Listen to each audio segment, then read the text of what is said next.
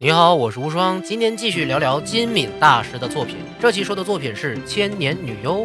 这部作品是金敏一跃成为众人瞩目的名导演的契机啊！《千年女优》有多牛逼呢？她在三年里获得了十来个大奖，而且在第五届日本文化厅媒体艺术季获得了动画大赏。最关键的是，她是和宫崎骏的《千与千寻》并列受赏。说一下《千与千寻》有多牛逼嘞？这个大牛片可是日本电影史上本土的票房冠军啊，三百多亿日元的本土票房，而且全球票房二点七亿美元，那可是二零零一年，而且后来又得了奥斯卡最佳动画长片，还有柏林金熊奖，就是票房、口碑、名利双收的大名作。可想而知，当时还没什么名气的金敏的作品，能和已经是传奇大师的宫崎骏的作品一起得奖，是多么的神奇！基本可以说，《千年女优》就是金敏最棒的作品。千年女优这题目很容易让人误会成是个活了千年的老妖精，实际上不是啊。这个千年指的是这个女主角扮演的跨越了千年时空的各种电影角色。咱们从头边讲故事边解析里面的元素。故事开头是 Lotus 电影公司社长立花原野带着摄像师来到曾经的国民演员藤原千代子家里采访。想要拍一个关于他的生平的纪录片。社长年轻时候就是千代子的饭，即使过了几十年，社长还是很喜欢他，所以才想要做这个采访。就连公司的名字 Lotus 也是因为千代子喜欢莲花才起的。这儿插一嘴啊，其实 Lotus 是金敏特别喜欢的音乐大师平泽进的作品名字。这回千年女优的音乐就是平泽进制作的。所以这里才用了 Lotus，也是从千年女优开始，两位大师金敏和平泽进开始搭档的。社长呢，把一把钥匙还给了千代子，这个钥匙就是全片的线索，引出了千代子一生的故事。千代子一九二三年在关东大地震后出生，十六岁的时候正赶上日本侵华，当时的一家电影公司想要让千代子作为演员出道，并且去伪满洲国拍电影来振奋军心。千代子的妈妈非常不同意，哎，自己又是个小孩儿，所以呢也没有办法违背妈妈，就出去散心。这里开始，社长和摄像师两个现代人物直接就穿越到故事里的场景去拍了，这手法特别好玩，好像他俩就是那个时代的人一样。基本全片的笑点都让他俩承包了，特别有意思。千代子遇到了一个画家，目测应该是个人权派分子，正在被警察追捕。千代子引开了警察，并且把他保护在自己家里。得知了画家要去满洲，画家身上有一把钥匙，但是并没有告诉千代子用途。身边还有一幅未完成的画，也没有让千代子看到。两人约好第二天再说。可是第二天，千代子回家后发现，画家为了躲避警察，已经离开了，只留下了那把钥匙，正是现实中社长归还的那把钥匙。为了去满洲寻找那个不知道名字却让自己心生爱意的钥匙男，千代子才答应了之前的电影公司的邀约，要去满洲拍电影。在船上呢，千代子遇到了剧组的导演大龙和女二号永子。此后一直和他们搭档，结果到了满洲开始拍电影，千代子这个外行根本连台词都记不住。这时候工作人员提醒他，把自己带入到故事里就可以了。从此，千代子就把自己追寻钥匙男这个心情带入到每一部他演的电影里，演员的感觉一下就出来了。千代子一直惦记着寻找钥匙男，这时候永子向他提议去算卦，得到了钥匙男在北方的结果。于是千代子私自离开了剧组，坐火车去找人了。社长和摄像师就这么一直跟着千代子也上了火车，结果恰好赶上东北的土匪袭击。大毡帽确实是我大东北的服装啊！千代子拉开门逃跑，却一下子穿越到了战国电影的场景里了，变成了寻找主君的公主。社长也迷迷糊糊加入进来，变成了家臣保护公主。只有摄像师坚定的在拍摄和吐槽。之后就是不断的穿越到各种电影场面里。幕府时代的千代子演救人的忍者，勇子演敌对忍者。社长穿进来变成了剑客，保护千代子。幕末时代的千代子演找人的艺妓，勇子演艺妓头头。社长穿进来变成盗贼，保护千代子。这里非常华丽的剪辑啊，不断的变换千代子的着装和身后的场景，展现着一个个不同的时代和不同的人物，表现力特别强。换着换着呢，又到了现代，千代子遇到了之前抓人的刀疤警察，被查出曾经包庇钥匙男，所以被关进了监狱。但是被变成富商的社长救了出来。可是钥匙男已经被警察抓到了，千代子想要去见他，结果又穿越到了二战东京大轰炸的时候。不过千代子在自己家墙壁的残骸上发现了钥匙男留下的痕迹，那就是千代子的肖像画，上面写着“总有一天会再见”。这段应该既是电影又是现实。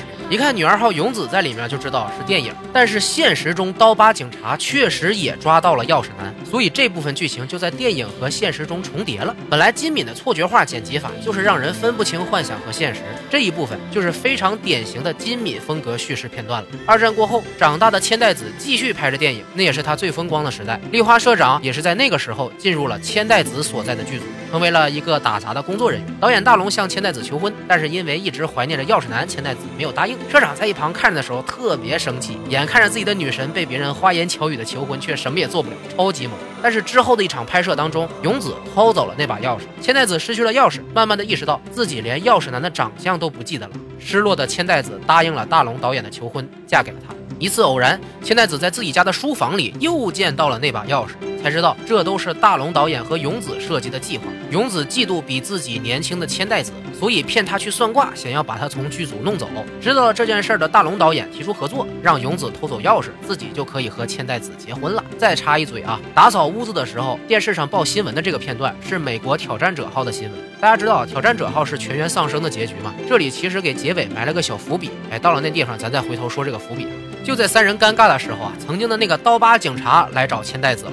此时的他已经老去，身有残疾，因为心中的罪恶感，所以把钥匙男留下的信交给了千代子。千代子在信中看到钥匙男说自己的家乡是北海道，他会回到老家完成那幅千代子没有看到的画。于是千代子又燃起了对钥匙男的追寻之心，前往北海道。之后这一段五分钟的蒙太奇片段，应该可以说是金敏最天才的创作。我第一次是张着嘴看完的，简直太震惊了。在这之前，我真不知道电影能这么拍。金敏把千代子过去所有的电影日剧跑片段和现实中的日剧跑片段完全打碎，再融合到一起，几乎没有什么对白，但是配上平泽进的音乐，整个画面的震撼力实在是太大了。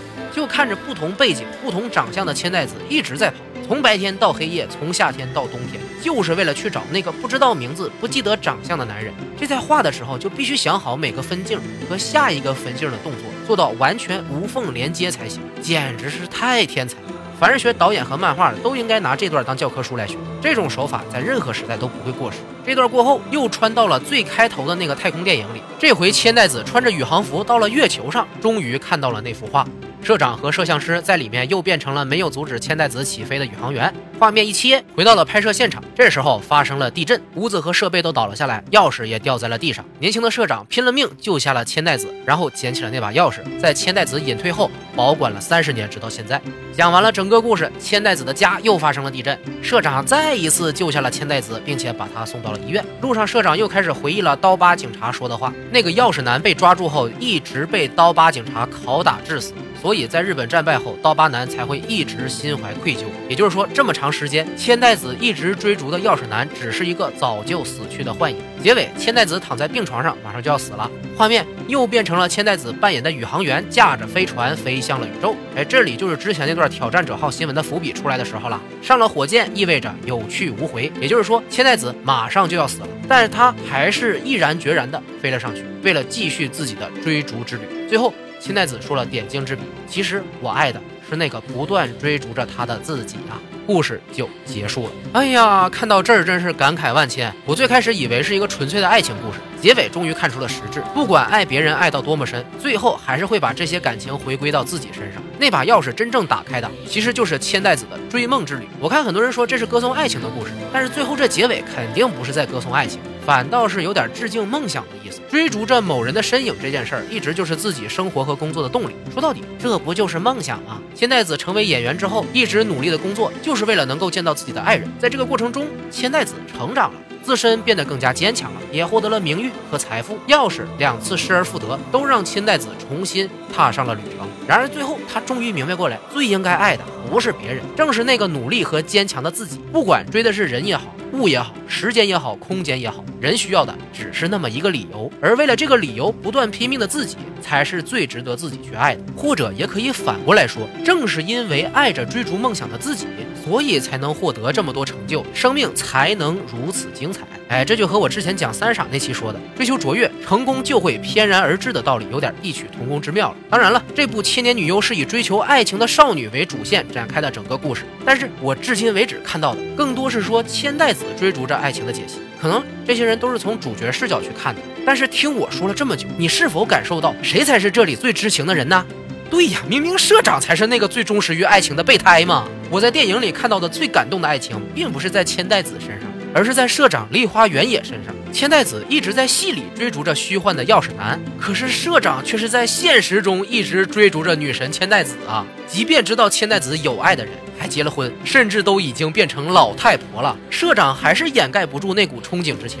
每一个电影桥段里，都是社长跳出来保护千代子，并且给她支持，帮她去找心爱的人，哪怕是冒自己的生命危险，也要救下女神，还是两次。可能因为我是男人，所以对社长这种行为感触比较深。如果不是真爱到极致，男人是绝不可能为对方付出这么多的，何况还是别人的老婆。所以我在看完《千年女优》之后，就觉得这个作品里真正的爱情不在女优千代子身上。应该在千年备胎男立花社长身上才对。主角追逐梦想，备胎追逐爱情，这多和谐呀！金敏的作品里基本就是一个很小范围的故事，但是却能讲得十分精细。青年女优也是一样，其实整个故事主线非常简单，就是一个老演员在讲述自己的一生，出场人物很少，一点都不复杂。但是凭借非常牛逼的剪辑和分镜，硬把一个没什么特别的故事给讲得特别奇幻又特别唯美，把虚幻和现实两条线用一个画面场景全都讲出来，这是真功夫。另外还有一点，这部《千年女优》很多人说看不懂，我觉得不是因为剧情复杂或者剪辑插入过多，是因为这些观众对于历史不够了解，没有感触。说白了就是没有文化底蕴，每个背景都有非常浓厚的历史文化气息，加上千代子个人的遭遇，还有画面中大量的线索，对于了解这些历史文化的观众来说，只有烧脑的享受和会心一笑，不会存在看不懂的情况的。电影之所以归类为艺术，就是因为它能和历史文化、人情冷暖契合得更加立体，把文字中的精神具象化。如果看不懂，要么导演太差，要么观众太差。而金敏是被人承认为非常牛逼、非常天才的导演，所以看不懂的人应该在自己身上去找找问题了。对比金敏的其他作品，《千年女优》是他炫技炫的最厉害的，原案、脚本、人设、导演他全来一遍。而且这部电影的预算依旧很低，只有一亿三千万日元，在画面质量上比同年的《千与千寻》差的实在太多了。但是就纯靠讲故事的手法和表现形式。就能让他得到这么高的赞誉，金敏真不愧是大师。从这部片之后，外国对日本动画的认知，除了宫崎骏、大友克洋、押井守这三大台柱以外，又多了一位金敏，也让他正式跻身于名导演之列。从我个人感官而言，我特别讨厌爱情片，但是这是极少能让我看完并且深深佩服的作品。这种真正的经典作品是近几年的动画作品望尘莫及的，不禁更让人感叹金敏去世的实在太早了。关注无双漫谈的微信公众号，回复“千年女优”即可得到电影的高清片源和平泽进的 BGM 原声大碟。如果你是一个有品位的人，千万不要错过。关注无双漫谈的新浪微博，可以第一时间看到文字版内容以及话题互动和日常。期待你的留言和分享。无双漫谈的原则：第一，看过我的作品会对原作素材产生兴趣；第二，看过后不是觉得浪费时间，而是引起思考，同时有收获。今天内容就到这里，我是无双，下期再见。